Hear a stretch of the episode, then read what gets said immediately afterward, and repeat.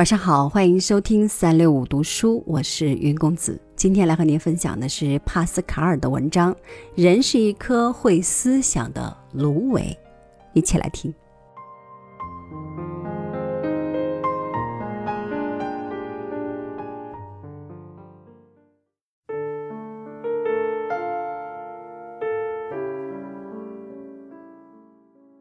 思想形成人的伟大。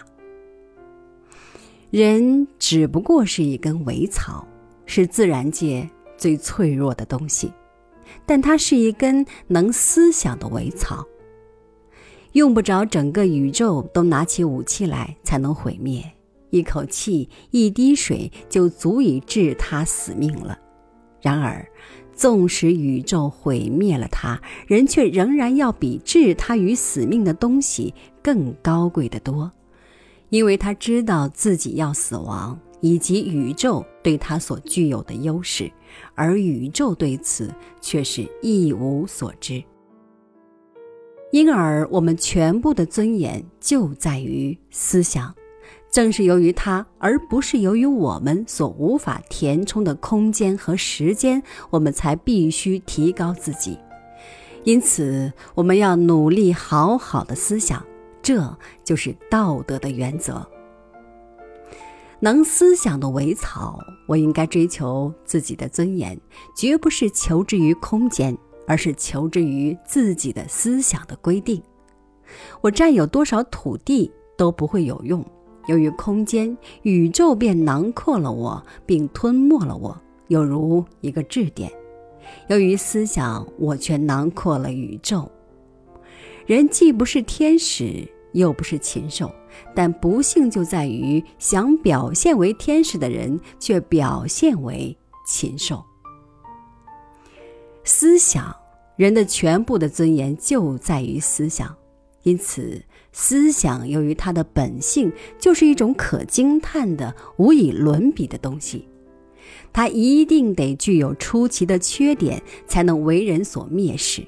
然而，它又确实具有，所以再没有比这更加荒唐可笑的事了。思想由于它的本性是何等的伟大啊！思想又由于它的缺点是何等的卑贱呢？然而，这种思想又是什么呢？它是何等的愚蠢呢？人的伟大之所以为伟大，就是在于他认识自己可悲。一棵树并不认识自己可悲，因此认识自己可悲乃是可悲的。然而，认识我们之所以为可悲，却是伟大的。这一切的可悲，其本身就证明了人的伟大。他是一位伟大君主的可悲，是一个失了位的国王的可悲。我们没有感觉，就不会可悲；一栋破房子就不会可悲。只有人才会可悲。人的伟大，我们对于人的灵魂具有一种如此伟大的观念，以致我们不能忍受他受人蔑视或不受别的灵魂尊敬。而人的全部的幸福，就在于。这一种尊敬，人的伟大，人的伟大是那样的显而易见，甚至于他的可悲里也可以得出这一点来。因为在动物是天性的东西，我们于人称之为可悲。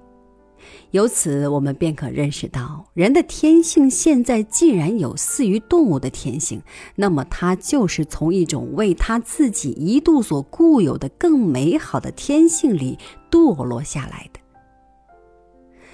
因为若不是一个被废黜的国王，有谁会由于自己不是国王就觉得自己不幸呢？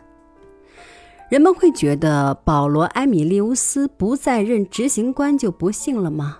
正相反，所有的人都觉得他已经担任过了执行官，乃是幸福的，因为他的情况就是不得永远担任执行官。然而，人们觉得伯修斯不再做国王却是如此不幸，因为他的情况就是永远要做国王，以致人们对他居然能活下去感到惊异。谁会由于自己只有一张嘴而觉得自己不幸呢？谁又会由于自己只有一只眼睛而不觉得自己不幸呢？我们也许从不曾听说过由于没有三只眼睛便感到难过的，可是若连一只眼睛都没有，那就怎么也无法慰藉了。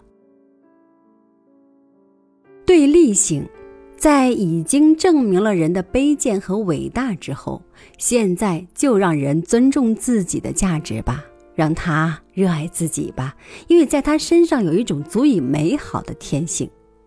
可是让他不要因此也爱自己身上的卑贱吧，让他鄙视自己吧，因为这种能力是空虚的。可是让他不要因此也鄙视这种天赋的能力，让他恨自己吧，让他爱自己吧。他的身上有着认识真理和可以幸福的能力，然而他却根本没有获得真理。无论是永恒的真理，还是满意的真理，因此我要引人竭力寻找真理，并准备摆脱感情而追随真理。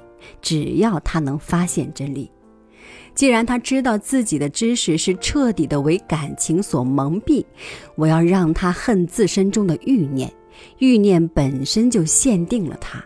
以便欲念不至于使他盲目做出自己的选择，并且在他做出选择之后，不至于妨碍他。